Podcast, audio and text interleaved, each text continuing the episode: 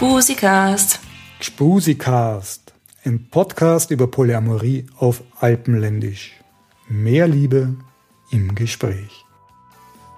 Im Gspusikast sprechen wir über polyamore Leben und konsensual non-monogame Beziehungsthemen, über das Wachsen und Lernen und über den Spaß im Leben. Dies ist ein Podcast über Liebe im weiteren Sinn und kann sexuelle Sprache enthalten. Minderjährige dürfen diesen Podcast nur mit ausdrücklicher Erlaubnis ihrer Erziehungsberechtigten hören. Wer diese nicht hat, holt sie sich bitte vorher und dreht bis dahin ab. Willkommen Bernhard, willkommen Suna. Wer seid ihr? Und was ist euer Angebot? Warum seid ihr im Rahmen von Polyamorie möglicherweise interessant? Wir sind ein Liebespaar. Wir sind seit zwei Jahren jetzt zusammen und ähm, coachen Menschen, die sich für alternative Beziehungsformen, insbesondere für Polyamorie interessieren und äh, halten Vorträge dazu, schreiben gerade an unserem Buch und eines unserer Spezialgebiete ist die Eifersucht beziehungsweise das Loswerden von Eifersucht. Und in dem Kontext habe ich euch angesprochen und ich freue mich, dass ihr darüber redet. Danke. Sehr gerne.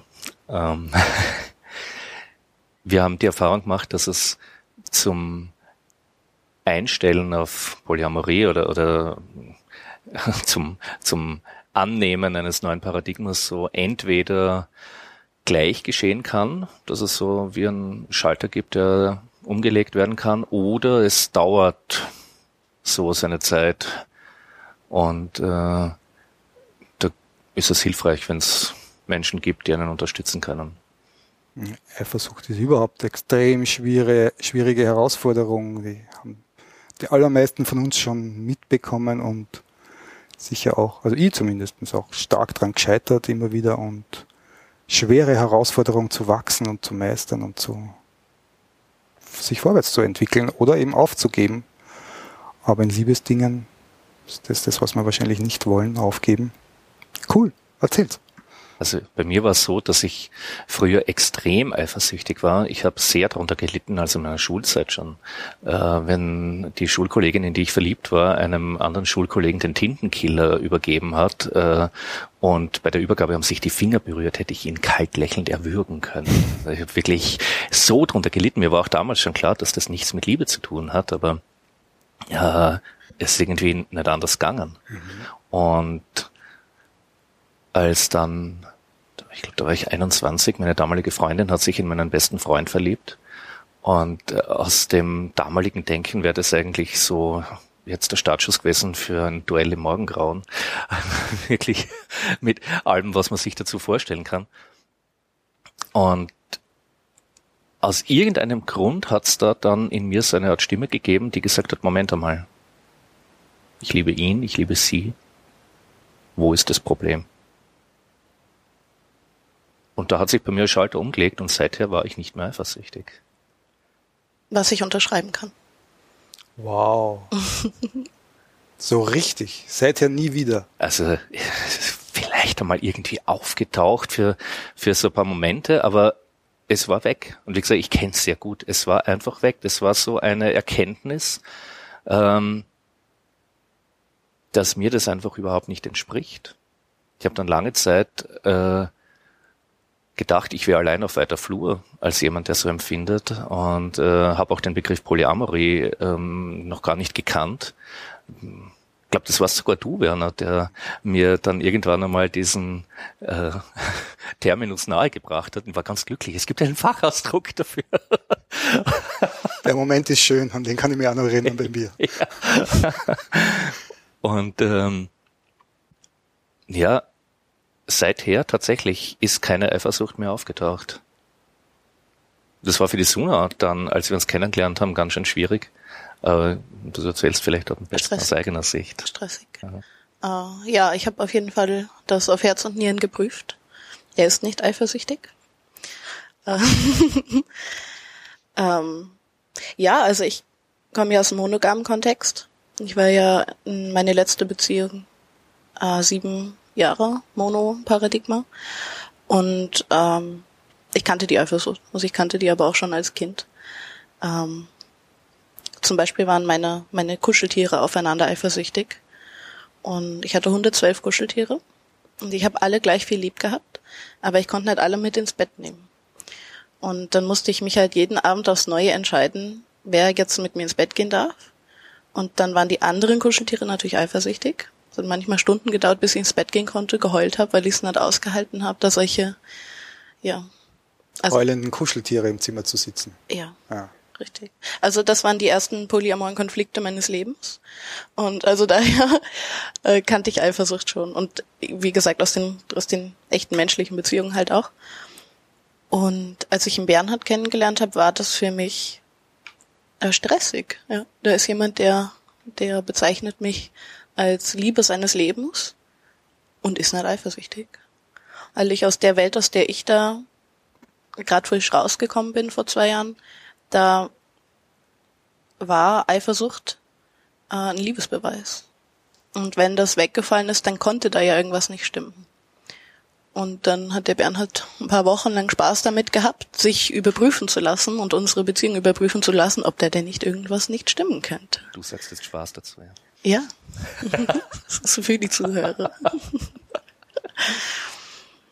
ja, die Ironie, die ironischen Gesichtsausdrücke, die muss man sich bei mir dazu denken. Ja, der Bernhard hilft dem mit, danke. mir ist das jetzt nicht ganz klar. Der heißt, er hat sich überprüfen lassen im Sinn von, muss ich mir darunter vorstellen?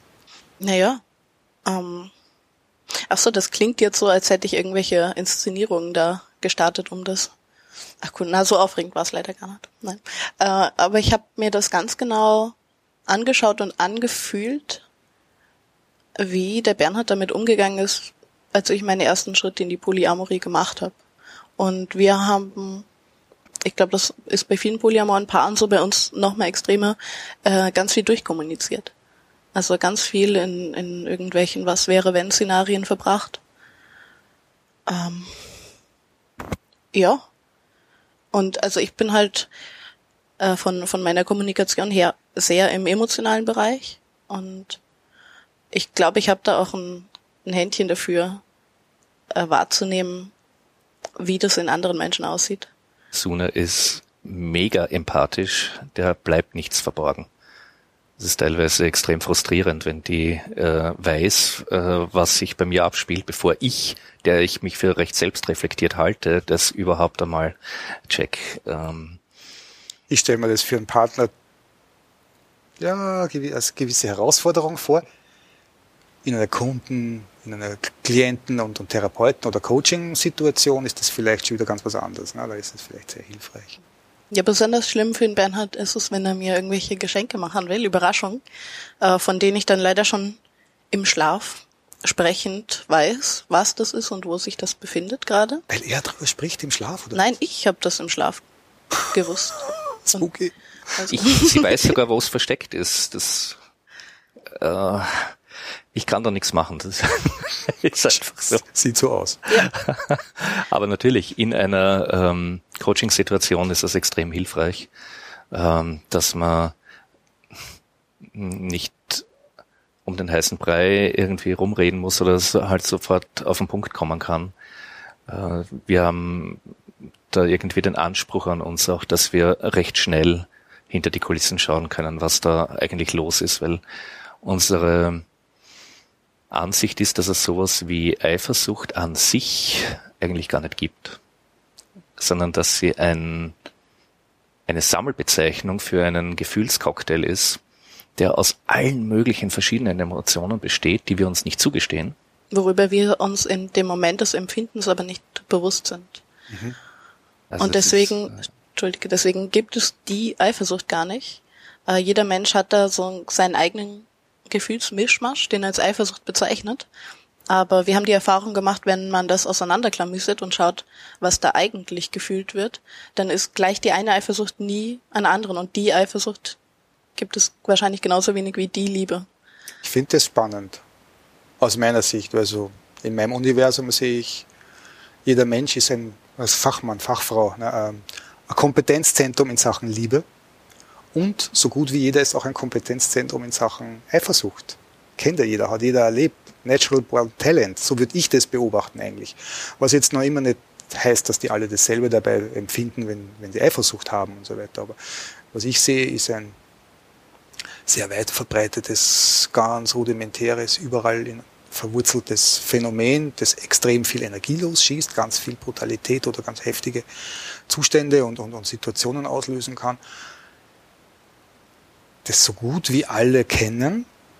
Bei einigen von denen, die behaupten, sie kennen es nicht, habe ich starke Zweifel, ob ich ihnen glauben kann und ob sie sich oder ob sie sich das damit erkauft haben, dass sie sich überhaupt nicht mehr spüren, ja, um mhm. nur die Eifersucht nicht, nicht, zu spüren. So. Also aus meiner Sicht, hm, es gibt sowas wie Eifersucht nicht, finde ich schon mal ganz spannend. Ja, also das Sehr ist spannend. natürlich unser frecher Slogan. Wir können das auch noch ein bisschen äh, fachlich ausführen. Ja. Ja, ja. Also aber natürlich empfindet man Eifersucht, aber äh, es ist, wie gesagt, mehr eine Sammelbezeichnung eigentlich empfindet man viele verschiedene andere Sachen und äh, die gesellschaftlich legitimierte Form, es äh, für sich selber überhaupt wahrnehmen zu dürfen, ist dann unter dem unter dieser Bezeichnung Eifersucht. Mhm. Da müsste man etwas weiter ausholen dann, aber. Okay. Ja, spannend.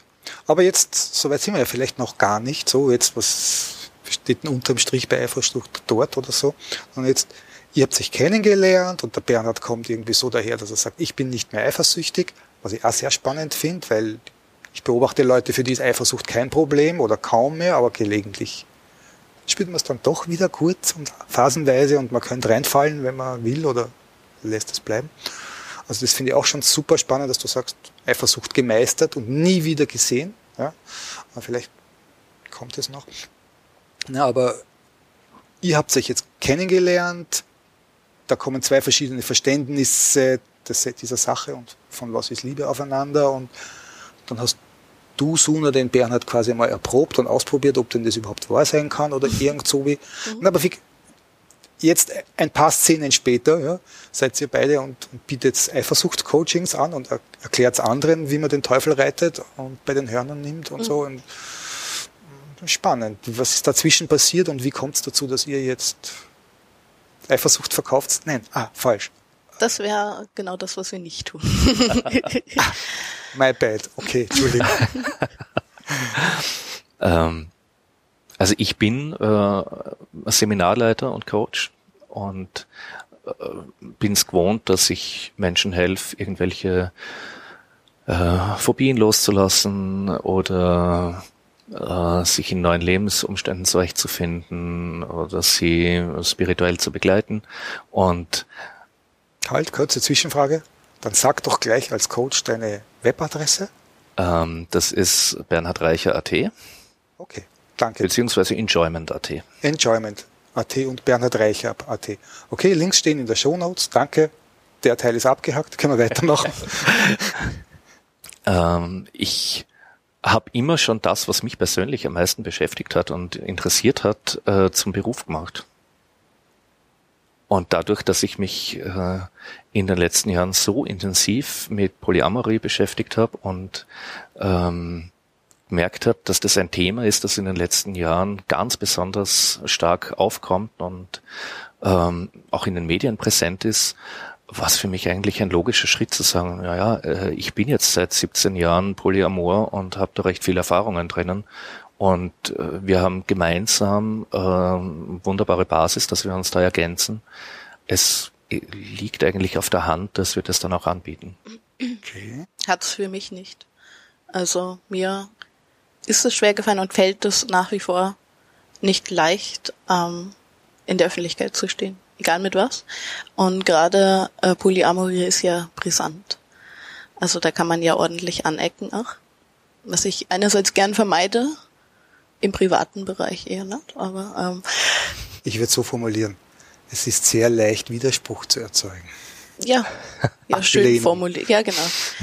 Und ähm, ich bin der Idealistin, deswegen äh, gehe ich damit an die Öffentlichkeit und deswegen ja spreche ich da auch drüber oder ähm, ich ich will es nicht verkaufen, aber ich ich will dafür stehen können irgendwie. Ich will da was repräsentieren können, weil ich denke, dass das wichtig ist, äh, weil ich in den zwei Jahren, also ich kannte den Begriff und das Konzept Polyamorie auch schon vor Bernhard, aber praktisch, so richtig praktisch lebe ich es erst mit ihm oder seit meiner Zeitrechnung mit ihm. Ähm, ja, und bei, was sich bei mir in den letzten zwei Jahren getan hat an persönlicher Entwicklung auf den unterschiedlichsten Ebenen hat irgendwie immer doch was mit Polyamorie zu tun und das hat bei mir zu einer völlig neuen Weltsicht eigentlich geführt. Und ich kann das nur als so wichtig und so ähm, arg und so mit, mit so weitreichenden Folgen erkennen, dass ich, äh, wenn ich ein verantwortungsvoller Mensch bin, kann ich es anderen nicht vorenthalten. Zumindest ein Angebot zu machen. Richtig. Also ich renne niemanden damit nach, aber wenn mich jemand darauf ansprechen will und was erfahren will, dann kann ich nicht anders, als mich dafür bereitzustellen, ja. Und warum jetzt im Speziellen noch das Thema Eifersucht als Angebot formulieren? Wie, was macht das jetzt noch? Weil das geht ja noch über, über Polyamorie ein Stück hinaus oder ist ja nur auch eine sehr spezifische Sache. Also der ganze Eifersucht als, als Lebensstil ist, glaube ich, noch nicht so weit verbreitet. Naja, könnte man schon sagen. Als Pathologie vielleicht. Ja, eben. Also, naja, Eifersucht ist, glaube ich, schon das Erste, was auftaucht, wenn man sich mit dem polyamoren Lebens, Lebensweisen auseinandersetzt. Ich weiß noch, dass ich mir damals gedacht habe, als ich das das erste Mal gehört habe, äh, habe ich gedacht, ja, also es klingt schon schön. Weiß nicht, was für verrückte Leute das tatsächlich machen und wer das wirklich auch aushalten kann. Aber ich bin der eifersüchtigste Mensch, den ich kenne und ich kann es garantiert nicht machen. Und äh, deswegen ist es, glaube ich, doch recht äh, ja offensichtlich, dass das Thema damit zusammenhängt auch. Ich habe vor allem aus eigener Erfahrung eben gemerkt, wie destruktiv und für alle Beteiligten einfach negativ Eifersucht ist. Und das hat jetzt äh, nichts mit Monogamie oder Polyamorie zu tun. Ähm, ich finde nichts Positives an der Eifersucht unsere Coachings richten sich ja auch nicht ausschließlich an Menschen, die ihre Beziehungen öffnen oder polyamor sind oder sich dafür interessieren, sondern es kann jeder nur davon profitieren, wenn Menschen generell weniger eifersüchtig sind. Und wenn man reflektiert, wo das herkommt. Warum ist es denn dann kein Liebesbeweis? Entschuldigung, wenn manche Leute sagen, wenn du mich liebst, dann musst du eifersüchtig sein. Das ist etwas, was ich nie verstanden habe sogar in der Zeit, also in meiner Schulzeit und kurz danach, wo ich so extrem unter Eifersucht gelitten habe, war mir immer klar, dass es überhaupt nichts mit Liebe zu tun hat. Dass es einfach ein Besitzdenken ist und alles mögliche andere, was da noch dranhängt, aber mit Liebe hat es überhaupt nichts zu tun. Das war mir damals auch völlig klar. Und deswegen habe ich diesen Satz, das ist ein Liebesbeweis, einfach nie nachvollziehen können, nicht einmal intellektuell. Ich bin auch ganz bei dir. Ne? Ja, ich ich kann's, ich verstehe es tatsächlich nicht. Naja, also du bist aber auch jemand, der jetzt nicht so ähm, konform ist. Und also wenn ich mir jetzt vorstelle, wie ich als Jugendliche oder wie das auch als Kind schon angefangen hat und wir kriegen es ja aus den Hollywood-Filmen und überhaupt von unseren Eltern und von überall her mit, ähm, dass sich das so gehört quasi. Und solange man das nicht hinterfragt, hinterfragt man es halt nicht und dann kann man auch nicht auf was anderes draufkommen. Und wenn man ein gelehrsames, gutes, braves Kind des Westens ist, dann nimmt man das halt so auf. Das glaube ich schon. ja, das habe ich ja auch aufgenommen. Also ich habe ja auch Eifersucht empfunden und darunter gelitten, ähm, aber ich habe es nie verstanden. Also ich, ich habe immer auch eben in Filmen oder in Theaterstücken und äh, alles war mir immer klar, ja, wenn die nicht eifersüchtig gewesen wären, dann wären sie jetzt alle noch am Leben. Also, und kein großer Shakespeare-Fan, die sind dann alle halt tot. Und, äh, und, und dann denkt man, wenn die, es, die bräuchten einfach nur nicht eifersüchtig sein, dann wären sie alle glücklich miteinander. Also das war mir, war mir schon klar. Ich habe es eben nur nicht geschafft, das irgendwie nicht zu empfinden damals. Mhm. Ich glaube, das bist nicht der Einzige. Mhm. Weil das wissen ja die Leute draußen auch, die Eifersucht haben. Die sind ja innerlich aufgefressen. Und so. Mhm. Soweit ich mich erinnern, zurückerinnern kann, wenn sie mich geritten hat, war es dieselbe Sache. Und dann irgendwie, wo ist jetzt der Ausgang hier? Ne? Das war nicht offensichtlich. Das ist offensichtlich für jemanden, der außerhalb von diesem Drama steht. Aber wo sich vielleicht die Leute in ihrer Beurteilung von Eifersucht bereits unterscheiden, ist eben die Frage, ob wird da Liebe zum Ausdruck gebracht ja, oder irgendwas anderes. Und es wird einfach nur behauptet, es ist Liebe. Ne? Mhm. Aus meiner Sicht ist das halt auch wirklich das genaue Gegenteil. Liebe hat nichts damit zu tun, dass ich mich an dir bereichere und sage, wenn du mich liebst, gehört, na, dadurch, dass ich dich liebe, gehörst du mir und ich habe einen Anspruch auf dich und was du tust und auf deine Freiheit. Es ist absurd. Es ist wirklich absurd. Ja. ja. Vielleicht haben wir noch, liegt es daran, an welchem welches Bild von und welche, welches Konzept von Liebe wir als Individuen und als Kultur noch leben, immer noch. Ja, und das halt Liebe eigentlich heißt, wie viel bekomme ich. Ja. Und wer auf der Ebene ist, der ist auf der Ebene von einem, von einem Kleinkind wahrscheinlich, das davon abhängig ist, dass die Mutter da ist und kommt und ihm nicht nur den Magen füllt, sondern auch das andere Ende leert und all das. Und Abhängigkeit. Ne? Das ist ein Ausdruck von Abhängigkeit offenbar. Aber das sind halt nur die Leute, die irgendwie ihren, ihre, ihre Beziehung zu der Sache Liebe und wie oben in Partnerschaften und wie man in Partnerschaften lebt, verändern. Wenn ihr jetzt Coaching gebt, was für Leute kommen da? Ganz unterschiedlich. Ganz, ganz unterschiedlich. Was sind die Fragen? Ähm, naja, also diejenigen, die jetzt speziell wegen dem Eifersuchtscoaching kommen, die wollen halt ihre Eifersucht loswerden. Ähm, ja, also die meisten sind genauso überrascht wie du, wenn sie dann am Anfang hören, ähm, wir beschäftigen uns jetzt nicht mit Eifersucht per se, weil Eifersucht gibt's gar nicht. So. Und dann ist mal große Verwunderung da. Und ja, in dem Vorgespräch, was wir da führen, was, was dazugehört, einfach obligatorisch, äh, wird ganz viel auf die individuelle Situation eingegangen von demjenigen oder derjenigen. Ähm, und wir kriegen dann einen guten Einblick in die Lebenssituation, wie die jetzt gerade ist, welche Personen da involviert sind. Ähm, und auch ja, in den, in den Alltag von so einer Person oder in spezielle Situationen, was geht in denen vor, wenn die Eifersucht auftaucht? Wann genau taucht die Eifersucht auf? Ähm, was genau sind da für Umstände dann beteiligt und keine Welche Ahnung. Auslöser gibt's? Genau. Und wie äußert sich dann Eifersucht? Das ist dann der nächste Schritt einmal, ähm, ein Gefühl der Handlungsmacht zu bekommen, indem man mal vielleicht festlegt, aha, okay, es gibt bestimmte Trigger, es gibt bestimmte Äußerungsformen meiner Eifersucht und so weiter, dass man das einmal äh, so langsam sich vorstellen kann und sich dem nicht vollkommen hilflos gegenüber sieht. Ja, und es geht darum, sich selber auf die Spur zu kommen eigentlich.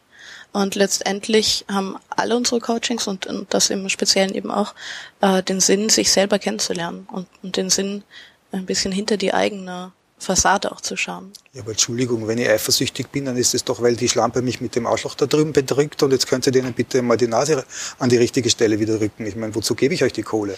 Ja, also genau das ist äh, das, was nicht passiert. Und Schaut. Da kann man ja, da kann man frustriert sein. man kann sich aber auch überraschen lassen. Weil da oft äh, kommen da Dinge raus, mit denen man überhaupt nicht gerechnet hat und die mit der Eifersucht und der jetzigen Situation und, und dem jetzigen Menschen, dem man ist, auch nichts mehr zu tun hat eigentlich. Und lustigerweise lösen sich dann oft auch ganz andere Dinge noch auf, die, die vorher gar nicht angesprochen wurden, äh, wo man auch nicht selber drauf gekommen wäre, dass das damit überhaupt was zu tun haben kann. Und das verschwindet dann. Und all unseren Erfahrungen nach ist das verschwunden und es bleibt verschwunden. Es taucht nicht wieder auf. Das setzt aber schon voraus, dass die Leute bei euch wirklich auch Verantwortung übernehmen für ihre Gefühle. Das ist klar. Also solange die typische Reaktion, mir tut's weh, weil du hast was Falsches gemacht und du Schlampe bist jetzt das, der Täter und ich bin das Opfer und meine Gefühle sind so schlimm und darum also so eine Grundvoraussetzung für das Coaching ist natürlich die Bereitschaft, Selbstverantwortung zu übernehmen äh, und sich aus Abhängigkeiten zu lösen, das ist klar. Ich glaube, jemand, der, der damit so umgehen würde, wie du das jetzt gerade geschildert hast, im würde, Opferbewusstsein. Hm. Ja, der, der würde, glaube ich, gar nicht auf die Idee kommen. Ich werde jetzt mal ein Coaching besuchen, wo meine Eifersucht, äh, wo ich davon befreit werde, in Anführungszeichen, weil das ist ja ganz eindeutig auch ein Faktor, über den er sich selbst definiert. Auch wenn Schmerz auslösend ist, ist es halt sein Schmerz. Daran kann man sich ja festhalten. Es gibt ja genug Menschen, die so, die so ticken. In meiner, in meiner groben Schätzung sind die meisten Leute, vor allem die, die heftig reagieren auf Eifersucht, ne, die sind alle in diesem Opferbewusstsein. Ja. Und der spannende Punkt ist, wie kriege ich sie dort raus in, in einen selbstverantwortlichen Umgang? Na, die kriegt man da raus, die kriegen sich selber raus. Ja, das ist der glaub, springende es Punkt. muss der Schmerz groß genug werden, einmal, äh, Warum? bis sie selber so weit sind, um zu sagen, so jetzt äh, jetzt reicht's mir damit. Wir können Alternativen anbieten und sagen, es gibt Alternativen, die funktionieren aber die Bereitschaft zu sagen, äh, ich lasse mich auf die Alternative ein, die kann man niemandem aufzwingen. Ich schätze das auch so, dass man niemanden dazu von außen zwingen kann, aus einem Opferbewusstsein, aus einem alle anderen sind böse und ich bin arm, dort rauszubringen. Und erst danach, wenn jemand selber diesen Schritt getan hat, dann kann eure Arbeit erst beginnen, dann können Sie die Leute begleiten oder ihnen sie unterstützen. So das gilt aber für jedes Coaching, jede Therapie, ja. ähm, auch jede psychologische, spirituelle, äh, schamanische und, und sonstige Arbeit. Ähm. Der freie Wille muss da sein. Und die, die Eigeninitiative muss da sein. Absolut. Deswegen gehen wir auch nicht hausieren. Es wäre so schön, wenn ich euch bekommen könnte, gegen Geld jetzt die Arschlöcher, die mir das Leben schwer machen, zu verurteilen. Das wäre toll. Nein, nein, da gibt's andere auch, die, die, die, die machen, machen das. Ja, die machen keine Coachings, aber die haben so bestimmte Aufträge ah. in der Nacht. Schwarzmagier. Ach Quatsch. Nein, das, wo man da mit Zementblöcken an den Füßen im See festhält. Ah, weißt? ja, ja, okay. Sizilianische Methode. genau. Mm. Nein, damit, damit haben wir nichts. Nein, nein. Das ist die andere Branche. Okay. Zum Glück.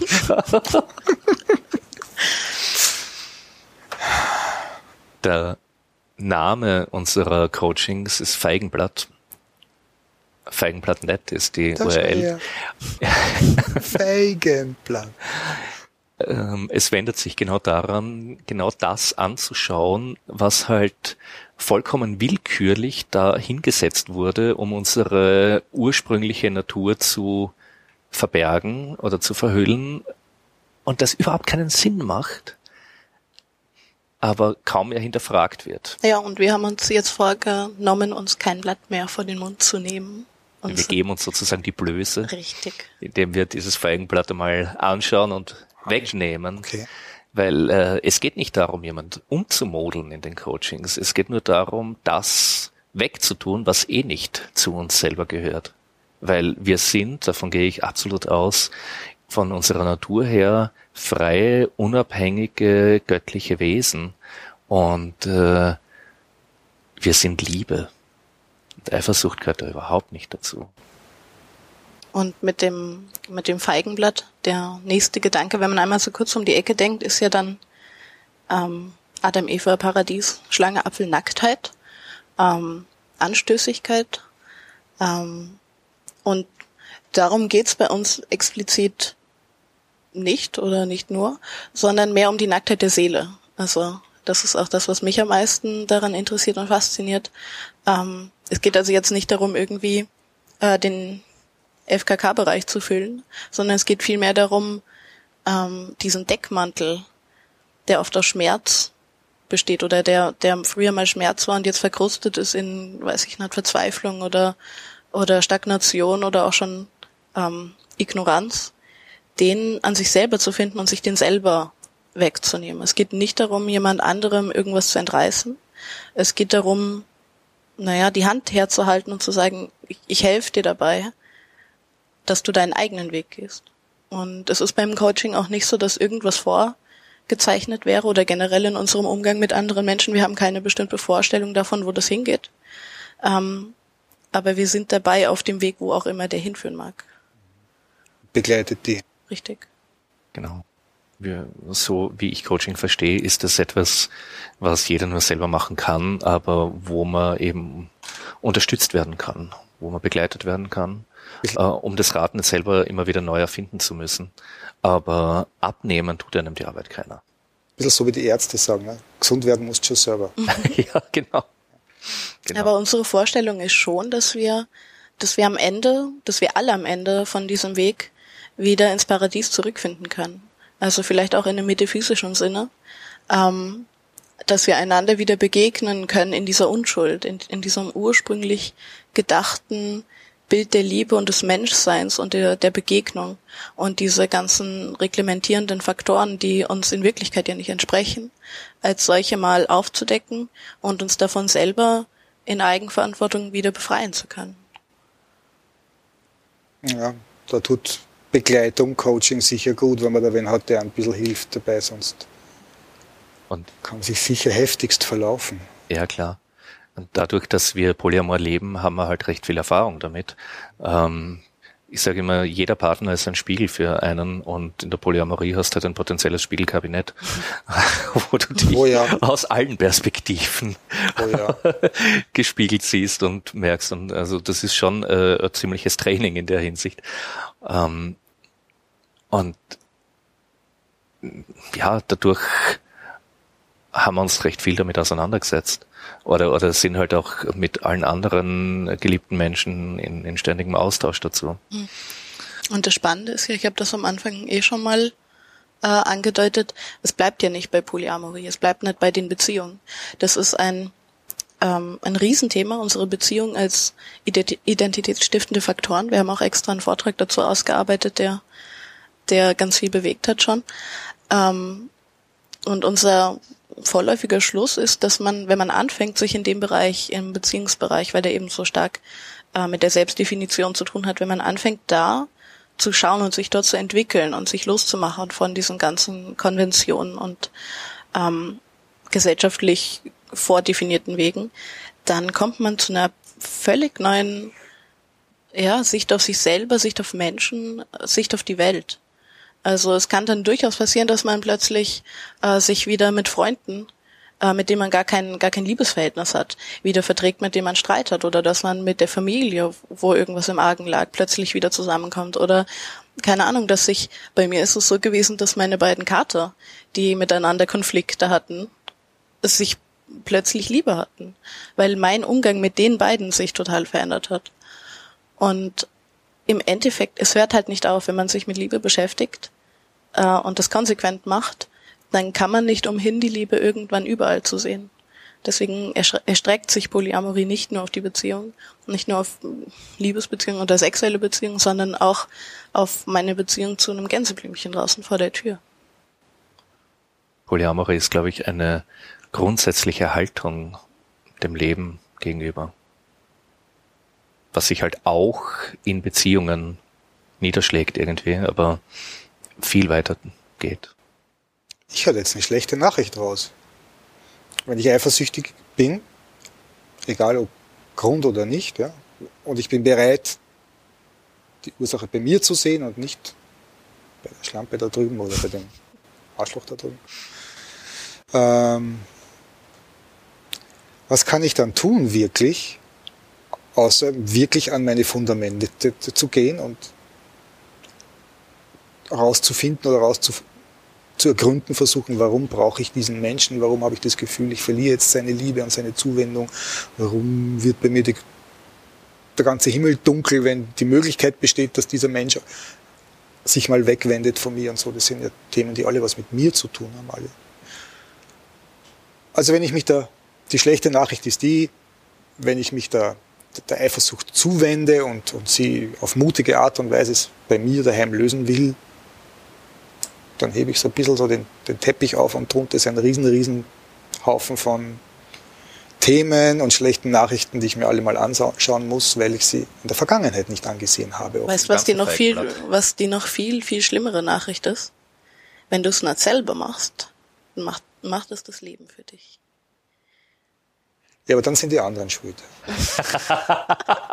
Hast du ein Opferthema? es ist so nett. Ja, es ist, nett Opfer zu sein. Äh, daran kommt man nicht vorbei. Aber das ist äh, genauso wie bei allen anderen Geschichten auch, ob das jetzt irgendwelche Symptome sind, die wir haben oder ähm, Pech, sonstige Krisen. Das ist unser es, Lieblingswort. Es wird immer, immer äh, zu einem selber zurückführen zur zur absoluten entkleideten Ursprünglichkeit. Und die, die wahre gute Nachricht, die da drin steckt, ist, man hat das selber in der Hand. Sobald man anfängt, das selber in die Hand zu nehmen und, und selber Verantwortung dafür zu übernehmen. Mich, mit euch als Hilfe, ne? Ja, aber das, äh, wir sind ja nicht, äh, die, die, die Must-Haves oder so. Man kann das ja durchaus auch in, in, in Eigenverantwortung tun. Ähm, es ist, glaube ich, nur wichtig, dass man das will. Ich weiß aber aus eigener Erfahrung, und aus meiner eigenen Krise, ähm, das da, das hast du selber schon gesagt, man kann sich da schwer verlaufen oder es können Ängste auftauchen, die größer sind als man selber und man kann sich ganz schön verloren vorkommen. Ähm, gerade wenn man das so konsequent angeht, wie, ich das in meinem Zeichen tue, weil das meinem Wesen sehr entspricht, dass ich, wenn ich an einem Baum rüttel, dann rüttel ich am ganzen Fundament. Ähm, ich hätte es ohne Hilfe nicht geschafft. Aber ich wollte es halt auch wissen, gar.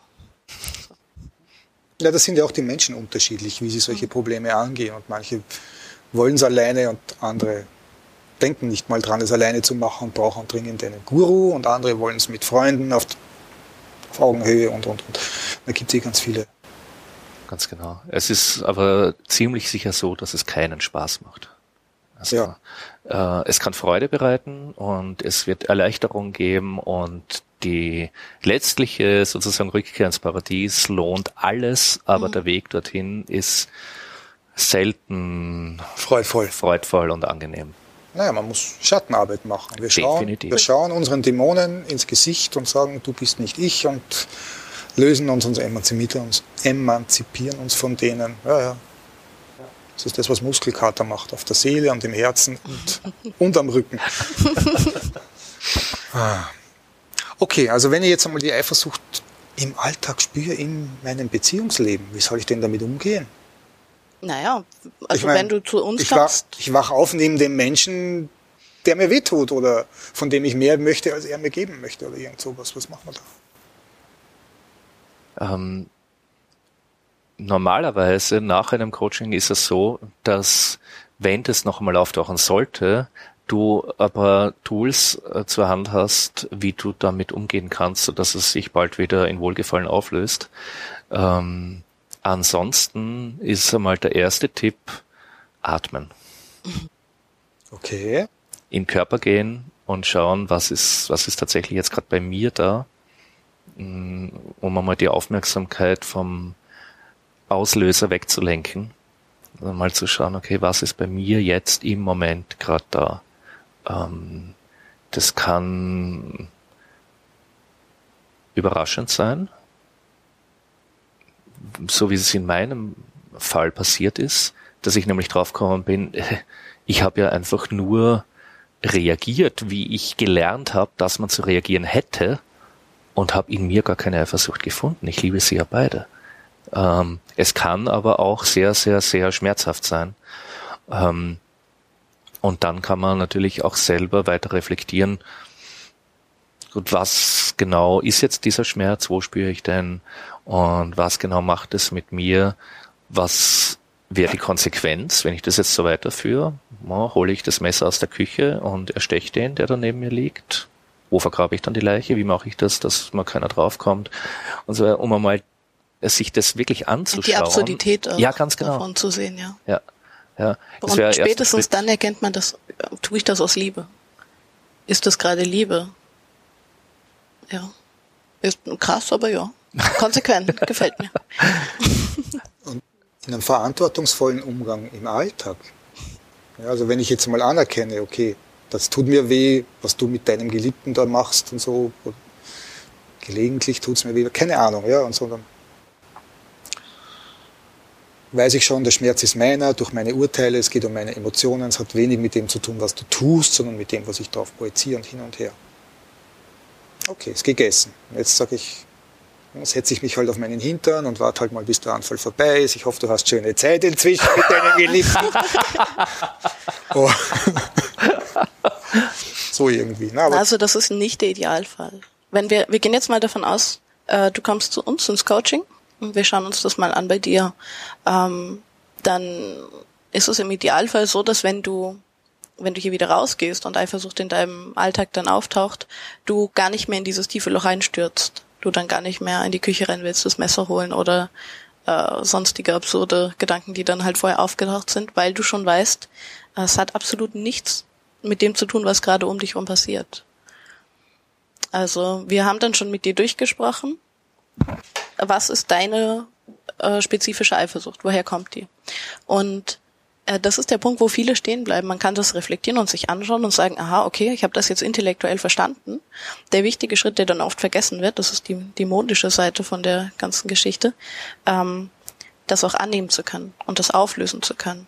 Da ja irgendwie Vergebung zu finden und und und Trost zu finden für, Schmerz, für den Schmerz, der da war in der Vergangenheit.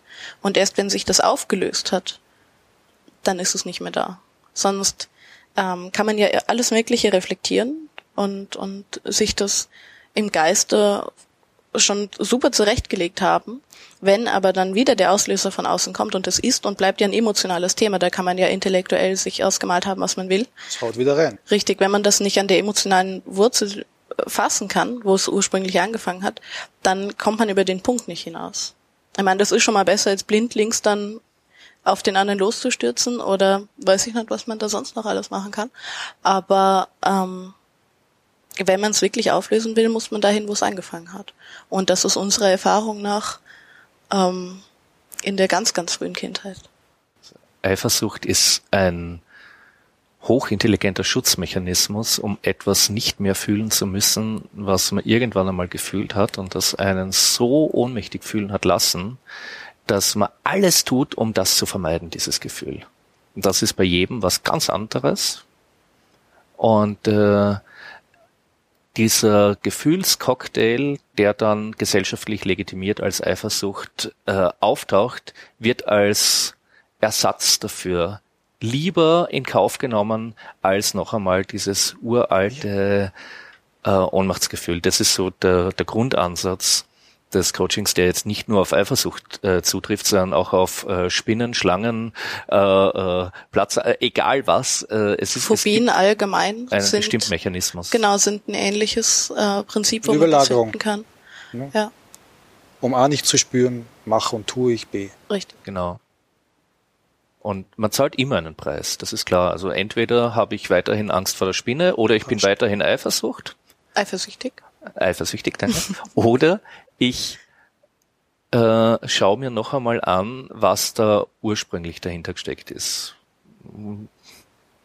Keins davon ist unbedingt Spaß. spaßig oder äh, auf lange Sicht. Ja, also, wobei langfristig ist es unserer Erfahrung nach absolut sinnvoll, sich das noch einmal anzuschauen, was da tatsächlich irgendwann einmal für ein äh, für eine Ursache war, die meistens absolut harmlos war. Nur als Kleinkind empfinden wir es als unsäglich traumatisch. Und äh, mit dem Reflexionsvermögen des Erwachsenen können wir dann wesentlich leichter darauf eingehen. Und es dann tatsächlich nachhaltig auflösen. Und das, was du dann gemeint hast, wenn ich dann in der Früh wieder aufwach, also der Trigger läuft sozusagen ins Leere. Er greift nicht mehr. Das, was vorher Eifersucht ausgelöst hat, macht's jetzt nicht mehr. Und da bin ich, sonst würde ich das äh, gar nicht so in der Form anbieten oder bewerben, äh, bin ich die, die, die beste Werbung für mich selber. Und ich bin auch mein Maßstab äh, für mich, wenn ich mit anderen darüber spreche oder helfen will, weil ich mich früher als extrem eifersüchtig empfunden habe und äh, ich bin es jetzt nicht mehr. Und also ich bin die letzte, von der ich erwartet hätte, dass sie jemals mal nicht eifersüchtig sein könnte überhaupt. Da bist du es gar nicht mehr. Ich finde also dieses bestimmte Gefühl, dieser bestimmte Cocktail, der schmeckt ja bei jedem anders, äh, wenn wir in der Metapher bleiben. Und dieses, bei mir war es eben ein ganz arges Gefühl von, von Platzangst eigentlich, von sich zusammenziehen, gleichzeitig Wut, die nicht raus darf, Angst, die, die irgendwie überall äh, schwebt im Herzbereich und ganz, ganz ähm, schwerer Atem zum Beispiel. Und dieses, diese spezifische Zusammensetzung von Gefühlen habe ich seither nicht mehr gehabt. Es ist schon so, dass Teile äh, dieses Cocktails, so wo, wo ich persönlich drauf gekommen bin, was ist meine eigene Eifersucht, was steckt dahinter, woher kommt das in meiner äh, eigenen Lebensgeschichte, ähm, das taucht schon nochmal auf. Jetzt aber nicht nur in, in Eifersuchtskontexten, sondern allgemein. Und dann erkenne ich das sofort. Ah, okay, das ist das und das. Da bin ich schon drauf gekommen. Das kommt aus der und der Lebenssituation. Und äh, dann kann ich das annehmen.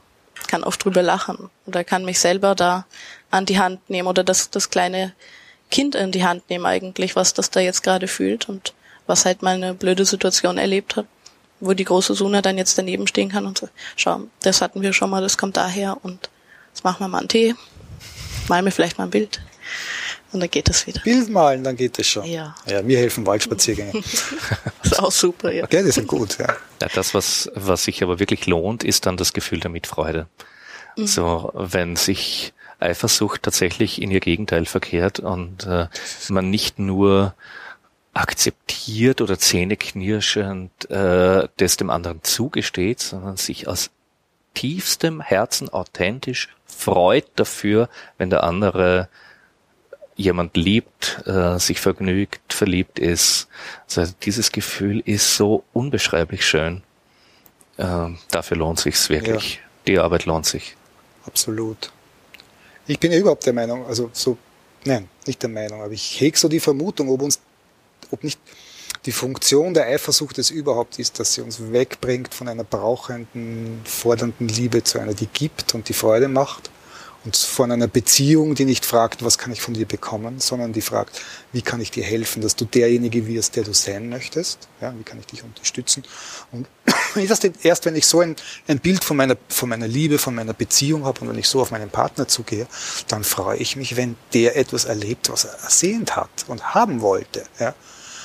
Noch viel besser, Entschuldigung, noch viel besser, wenn mir völlig klar ist, dass das keinerlei Bedrohung sein kann. Ja, wenn meine Partnerin mit irgendjemandem ein Wochenende verschwindet, aber mir völlig sich, ich mir völlig sicher sein kann, dass die wiederkommt und dass die keinen Ersatz für mich sucht, sondern freust du dich, dass du endlich sturmfreie Bude hast, einfach mal. Oder ich gehe zu meiner Freundin oder ich mache mal endlich mein Zimmer sauber oder keine Ahnung, was immer jetzt gerade irgendwie, wo die Energie halt hingeht, aber ich werde mich dazu disziplinieren, jetzt nicht dauernd bei den beiden in Gedanken zu mhm. sein, sondern sollten wir ihr Ding machen lassen. Vielleicht ist es nicht in jedem Moment ganz so leicht, mhm. ja, so dass ich ab und zu doch feststelle, na, jetzt wäre es leichter natürlich, wenn ich nicht dran denken möchte, müsste, wie die mit ihrem Lover im Bett liegt, aber ich verbiete mir halt und tauche stattdessen gleich wieder ein in die Dinge, die ich gerade gemacht habe, ja, und bin dann sehr bei mir und ganz. Ja, du bist auf jeden Fall zum Coaching eingeladen. Oh, danke. Absolut. Ja, aber was ich sagen will, ist, dass die, dass die, worauf ich dann raus will, ist, dass die nicht eingestandene Eifersucht, so wie ich sie erlebe, ja, ich kann mir nicht vorstellen, dass das eine abgeleitete, abgeschwächte Version ist, so wie aus Angst zum Beispiel manchmal Zorn wird und solche Dinge, ja. Echte Eifersucht, wirkliche Verlustangst, ja, die mhm. fährt ein wie ein Messer in, in, ins Haar. Das ja, ist existenziell, ja. ja. Mhm. Und erst wenn man anfängt, in dem Moment, wo man anfängt, Verantwortung drüber zu nehmen und sagt, okay, diese ungeheure äh, emotionale Energie, die da zu spüren ist und der Schmerz, der da frei wird, das kommt alles aus mir, das hat mit dir nichts zu tun, du bildest mir ja nur den Anlass dafür. Aber in dem Moment, wo ich diese Verantwortung übernehme, dann nimmt die Qualität dieser Schmerzen ab. Ja, also dann kann ich mich ganz anders damit auseinandersetzen. Und ich habe zum Beispiel manche Situationen, die triggern immer noch bei mir hm, etwas, was ich jetzt noch äh, Eifersucht nennen würde. Das sind flaueste Schatten von dem, was ich früher mal vor 20, 30 Jahren erlebt hatte, bevor ich mich dem Thema gestellt habe. Ne? Aber da merke ich immer noch, ah, jetzt wird's mir, mir komisch oder das ist jetzt aber anders, als wir es besprochen hatten oder so, oder komme ich aus meiner Comfortzone raus und so weiter. Aber das sind Peanuts, ja, weil das Einzige, was ich dann machen muss, ist mich auf mich besinnen, zu mir zurückkommen, mich spüren, wo ich bin, vielleicht ein bisschen loslassen gerade, nicht so im Hirn sein, sondern Wald, mal einfach fünf Minuten nichts tun und vielleicht auch ein bisschen traurig und mich ein bisschen verlassen fühlen und dann danach habe ich es hab draußen aus dem System und kann mir selber einen Tritt gehen und sagen, komm Werner, lass dich nicht hängen. Die, die genießt es jetzt und hat genauso ein Recht drauf, wie du es selber schon ein paar Mal genossen hast. Freu dich, wenn sie wiederkommt und dann kann man feiern. Also das ist schon der Klassiker unserer Erfahrung nach, was bei was in diesem Cocktail dabei bei allen vorkommt oder bei den meisten vorkommt, äh, ist Verlustangst oder wirklich existenzielle Angst. Ähm, das hat wahrscheinlich einfach mit dem Moment der Prägung da zu tun, dass das eben in der frühen Kindheit äh, stattgefunden hat und Kinder das in dem Alter halt noch nicht reflektieren können. Und dann haben die Gefühle halt die Qualität von äh, ja, lebensbedrohlich egal was für eine Kleinigkeit das sein mag, weil das sind oft äh, die kleinsten Kleinigkeiten, die das ursprünglich ausgelöst haben, wo dann hinterher ganz herzhaft drüber gelacht werden kann. Aber im Moment des Fühlens ist es nicht so lustig. Lernen denn wir denn nicht auf jeder Ebene unserer Kultur und auf, auf jeder Ebene unseres individuellen Seins, in der ganzen Entwicklung überall, lernen wir nicht, dass Liebe äh, verdient werden muss und verloren gehen kann, hm. ja, dass sie flüchtig ist und dass sie verdient werden muss. Und Ganz genau. Das ist ein, ein altes Paradigma von, von Liebe, dass sie Mangelware ist, dass sie exklusiv ist, dass sie kategorisiert, Also du bist entweder Freund oder Arbeitskollege oder Geliebter oder Affäre oder Partner oder Familien. Und äh, das, sind das sind absurde Vorstellungen von äh, äh, die, die sozusagen der Liebe übergestülpt werden. Und wenn die mal wegbröckeln und man merkt dann, äh, okay, Liebe ist im Überfluss jederzeit immer vorhanden. Liebe ist, äh, muss nicht verdient werden, sondern wird einem ständig geschenkt. Äh, sie ist äh, nicht exklusiv, sie, sie, sie ist frei, sie äh, gibt, sie kennt keine Kategorien und so weiter. Dann ist es tatsächlich einmal ein Zusammenbruch der bisherigen Identität. Das löst ziemlich äh, sicher eine Krise aus, äh, weil man einfach nicht mehr weiß, woran man sich festhalten soll. Mhm. Und weil so eng die Gefängniszellen sein mögen, sie doch eine gewisse Art von Sicherheit bieten. Und da äh, setzt man dann halt auch an. Wir machen ja nicht nur eifersuchtsfrei Coachings, sondern auch generell Coachings oder, oder Beratungen für Menschen, die sich mit Polyamorie auseinandersetzen oder ihre Beziehung öffnen oder äh, sich einmal dafür interessieren. Äh, das geht dann eben teilweise, wie gesagt, noch über, über Beziehungen hinaus oder so. Das, das sind tatsächlich Weltbildfragen, die sich dann auftun.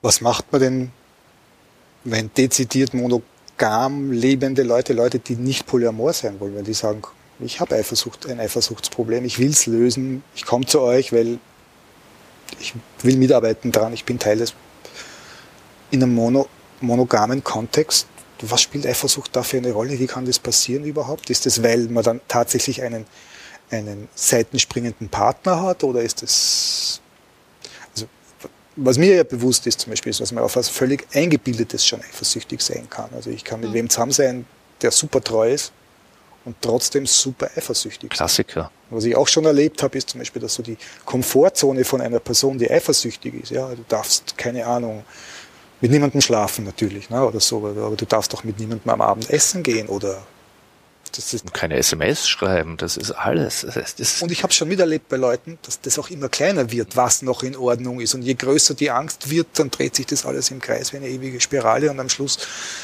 ich weiß genau, du hast an sie gedacht, oder? Mhm. Ja. Angst hängt etymologisch mit dem Wort eng zusammen, oder ist ganz stark damit verbunden. Es wird immer enger, enger, enger. Ähm, und deswegen, ich glaube, also Eifersucht ähm, ist halt im polyamoren Kontext so das Erste, das einmal sehr präsent ist, aber ist eben, wie gesagt, in, in monogamen Beziehungen häufig an der Tagesordnung und deswegen kann wirklich jeder davon profitieren. Wir teilen ja auch die Menschen nicht auf in, in äh, polyamore Leute und nicht polyamore Leute. Und es ist wahrscheinlich so, äh, dass bei, dass bei allen das Gleiche dahinter steckt. Einfach ein, ein Kind einem Kind dem wehgetan wurde. Und jedem Kind wurde halt auf eine unterschiedliche Art und Weise wehgetan. Ähm, und da geht's dann einfach nur darum, wie das, wie der Erwachsene dann in seinem Leben später damit umgeht. Und ob der eine monogame oder eine polyamore oder eine XY-Beziehung führt, ist da eigentlich irrelevant bei dem Prozess drauf zu kommen, woher kommt das und das aufzulösen. Das hat mit dem aktuellen Beziehungsstatus nichts zu tun. Man kann auch Single sein und sich damit auseinandersetzen. Ich habe gemerkt, dass äh, eher so ist, dass ähm, monogame Menschen uns als Polyamore einteilen sozusagen. Mhm. Die äh, Geschichte, die ich da erlebt habe, war, dass mich eine Frau angerufen hat, die einen Flyer von uns gefunden hat ähm, und sich für das Coaching interessiert hat und einmal wissen wollte, so wie machen wir das zu zweit und ich habe das so erklärt, wie wir uns da ergänzen und ähm, ich sage, mein, ja, da steht einfach drauf, so eifersuchtfrei, einfach Liebe. Das hat aber nichts mit Polyamorie zu tun, oder? Und dann habe ich gesagt, na ja, also wir sind Polyamor äh, und geben das Coaching aus unseren Erfahrungen und unserer Sicht der Polyamorie. Es geht aber darum, eifersuchtlos zu werden. Aha, ja, na, weil mit Polyamorie will sie nichts zu tun haben. Also, also noch einmal, es geht jetzt beim Coaching nicht um Polyamorie. Es geht darum, dass Eifersucht losgelassen werden kann, ähm, und zwar erstaunlich schnell. Ah, ja, na, sie hat überhaupt keine Lust, dass ihr jetzt äh, beim Coaching äh, stundenlang äh, vormissioniert wird, wie toll Polyamorie wäre. Also noch einmal. Es geht nicht um Polyamorie beim Coaching, äh, sondern äh, es ist etwas, was wirklich jedem in jedem Kontext helfen kann. Ähm, und so, na, weil sie ist sich ganz sicher, Polyamorie liegt nicht in der Natur des Menschen und deswegen äh, will sie es quasi. Also so, naja, da kann man unterschiedlicher Meinung sein. So, na, weil sie selber, äh, ich glaube, sie ist Energetikerin und sie hat ganz viele Leute gehabt, die das mit der Polyamorie probiert haben und das hat nicht funktioniert. Und gesagt, naja gut, ich bin Coach und ich habe schon ganz viele monogame Menschen gehabt und das hat nicht funktioniert bei denen. Das ist jetzt kein Argument. Und hat sie gesagt, naja, das stimmt schon auch wieder. Aber jedenfalls, äh, sie hat jetzt keine Lust, dass wir sie wegen Polyamorie vollquatschen. Also nochmal, es geht um Es hat sich einfach im Kreis gedreht. Ich bin nicht durchgedrungen und äh, sie hat natürlich dann auch das Coaching nicht gebucht. Ich glaube, das ist typisch. Mhm. Wenn, wenn, so große Ängste sind vor etwas, das so schmerzhaft und so groß ist, wie, und für manche Leute ist Eifersucht einfach ein derartig absolutes Hindernis, ja, das einfach, die sich nichts zutrauen, da irgendwas zu tun, zu verändern, die nicht kapieren könnten, wie so ein gigantisch großer Schmerz irgendwie transformiert und in Heilung umgewandelt werden könnte oder so weiter, wie der Wachstum dabei raussehen kann und dass das, also ja, die stecken halt lieber den, den, den, den Kopf in den Sand. Ja, oder sie zahlen lieber den Preis, eifersüchtig zu sein. Und das ist legitim. Und es tut nur halt vielen anderen oft weh. Mhm. Und es ist zum Zuschauen halt auch witzig, weil man merkt, wie die das gar nicht mehr hören können, was gesagt wird, weil das durch ihre Filter gar nicht mehr durchkommt. Ja, ja weil das so klar ist, das ist falsch. Ja, es gibt da so Reizthemen.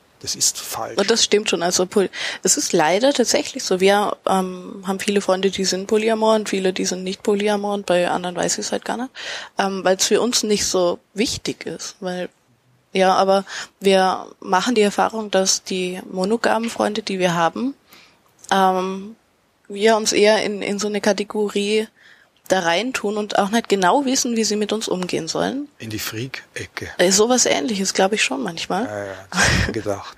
ja, weil es, es wird ja auch nicht drüber gesprochen. Ich, also hinter hinterm Rücken wahrscheinlich schon, aber es wird nicht offen ähm, gefragt, was macht ihr denn da? Oder äh, um was geht's denn da überhaupt? Sonst hätten wir ja schon längst über so Weltbildveränderungen und so weiter sprechen können oder was da alles für total spannende Hintergründe und, und ja, eigentlich seelische Dinge. Äh. Ja, das ist bedrohlich. Das ganze Thema ist durch und durch es bedrohlich. Es ein altes Weltbild. Na, ja. Und auch, und auch die eigene. dadurch die Identität. Ich habe Freunde gefragt, wie sie denn zum Thema stehen und so und ob dann so ein, haben, das Pärchen sitzt frisch verheiratet neben uns auf der Couch und so sagen, jeder sagt für sich, ich könnte das für mich schon vorstellen. Aber wenn ich sehe, dass sie das macht oder sie sagt, oder wenn ich sehe, dass er das macht, ja, das geht gleich gar nicht mehr. Mhm. Ja. Okay, dann lieber wegschauen, wenn der Schmerz zu groß ist und halt Eifersuchtsarbeit könnte totale Heilarbeit sein, offenbar, offensichtlich. Also so ist sehe ich es, ja, sehe ich es in Umwelt und so habt ihr es ja auch formuliert. Mhm. Ja, bis hin zum die Geschichte nach hinten zurückverfolgen und irgendwann ist da das verletzte Kind. Aus meiner Sicht spielen da noch ganz viele Sachen rein, die wie soll ich denn jetzt sagen, ohne dass es zu religiös klingt, unser, unser Selbstbild und unser Bild von Gott spricht da auch noch ganz viel rein. Also wenn ich an einen eifersüchtigen Gott glaube. Ja. Einen einzigen, der sagt, du darfst nur mich lieben. Das ist das erste Gebot. Das ja, ist schon ein, ich bin ein eifersüchtiger Gott. Durch und durch. Genauso sehen wir uns dann ja auch natürlich. Durch, durch ja. und durch ist es. Und all diese Gesellschaftsstrukturen, die bauen darauf aus und so weiter. Und unsere Moral spiegelt ja nur wieder, was wir von unserem Gott und von uns und also unsere wie schaut das Universum aus und wie stehen wir als Individuum dazu? Das ist das, mhm. was da ausgedrückt wird. Also ich glaube, es geht so weit, ja, aber natürlich, natürlich ist das kein Standpunkt, den man innerhalb der Polyamorie ver verallgemeinern kann. Ne, weil es gibt Skeptiker und Agnostiker und solche Sachen, klar. die hochwillkommen und vollkommen dabei sind oder genauso dabei sind wie wir. Und ja, Eifersucht, da ist viel drin. Und es ist halt der allererste und allergrößte Stolperstein, den sich halt Leute auch ansehen müssen, wenn sie herausfinden wollen, wie es also ist der, der, plakativste Stolperstein, würde ich einmal sagen. Es ja. gibt ein paar, die auch gefährlich sein können oder, oder extrem schwierig oder lästig sein können. Aber Eifersucht ist halt wirklich so einmal das, was ganz groß im Vordergrund steht, vor allem am Anfang. Und das ist auch das, der Bereich, wo dann persönlich am meisten Potenzial für Veränderung, für Heilung, für Wachstum ist. Ne? Dort, wo der stärkste Schmerz ist, wenn man es schafft, den zu umarmen und seine Weisheit irgendwie zu verstehen und an ihm zu wachsen, statt an ihm zu brechen. Okay. dazu muss man ins Dunkel gehen. Ne? Der, der Schatz liegt nie irgendwo so am Wegrand herum, der ist immer irgendwo in einer tiefen Höhle drinnen und meistens wird er noch von einem Drachen bewacht. Jetzt sind wir bei Mythologie. Ja, ja, Da mein Spezialgebiet. kennst du dich auch aus, wollte ich gerade fragen. Okay. Ich arbeite, ja, ich arbeite ganz viel mit äh, mythologischen, archetypischen Bildern. Ähm, es ist ein äh, Steckenpferd wäre zu wenig gesagt. Das ist tatsächlich irgendwie so mein mein Denken funktioniert in Bildern äh, seit meiner Kindheit, Märchen, Mythen, äh, Legenden, alles was damit zusammenhängt. Das ist irgendwie so, wie ich mir die Welt erkläre oder wie ich die Welt verstehe und wie ich auch arbeite irgendwie. Ähm, und ganz häufig ist es auch gerade im Coaching ein sehr einfaches Mittel, um an gewisse Dinge ranzukommen. Mhm. Ähm, wir, wir verwenden als, als Mittel, um an diese kleinkindlichen Erinnerungen ranzukommen, Hypnose, weil äh, diese teilweise ja wirklich oft, oft berührend einfachen und nie gewollten Verletzungen halt dem Tagesbewusstsein nicht zugänglich sind. Ja, verdrängte Erinnerungen halt. Ja, oder, oder teilweise pränatal. Ja, und Mhm. das ist dem, dem normalen Tagesbewusstsein einfach nicht zugänglich. Und da ist Hypnose ein probates Mittel, um daran zu kommen und um das Sachen. Und innerhalb der Hypnose kann auch dann ein mythologischer Ansatz hilfreich sein. Cool. Wobei man sich da jetzt nicht so eine Showhypnose drunter vorstellen muss. Also leider, ich habe noch keine bekommen. Ich möchte gern unbedingt mal in ein äh, Huhn hypnotisiert werden und möchte mir das dann später auf Film Kann am anschauen. Rücken liegen, dich nicht bewegen, die Beine nach oben strecken. Was machen denn Hühner in deiner Welt? Kennst du das nicht? Hü Hühner hypnotisieren. Nein. Du musst nur verkehrt hinlegen. Wirklich, die bleiben liegen, weil irgendwie. Aber Ich kenne das nur, wenn man Haie an der Nase krault, dann drehen sie sich auf den Rücken und, und sind auch in so einer Art Starre.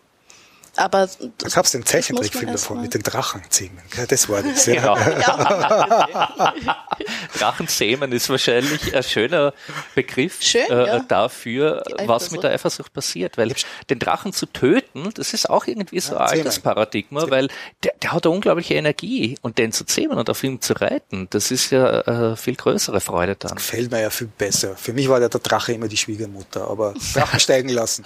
Aber es ist schon, es hat was, die Eifersucht ist schon viel, viel besser, als den Drachen zu nehmen. Das, das bringt was. Das bringt viel mehr. Gefällt mir. Ja. Es ist, wie, wie du gesagt hast, ich finde die Formulierung wunderschön. Ganz tiefer Schmerz, der sich in Heilung transformiert. Und wie gesagt, dann wird er Energie frei, die ist sagenhaft. Und dann lernt man sich selber erstmal kennen. Ja, dann ist das Feigenblatt weg, dann schaut man mal, was wirklich so die ursprüngliche Gestalt ist. Cooles Feigenblatt. naja, dann. Ich glaube, wir haben's. Pfarr. Ja, vielen Dank.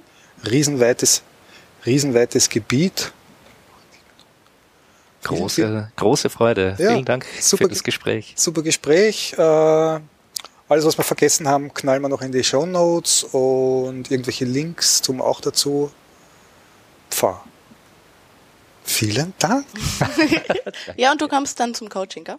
Mach mal. Ah ja, wegen meiner Eifersucht. Ja, Ja, genau. Okay. Dankeschön. Tschüss.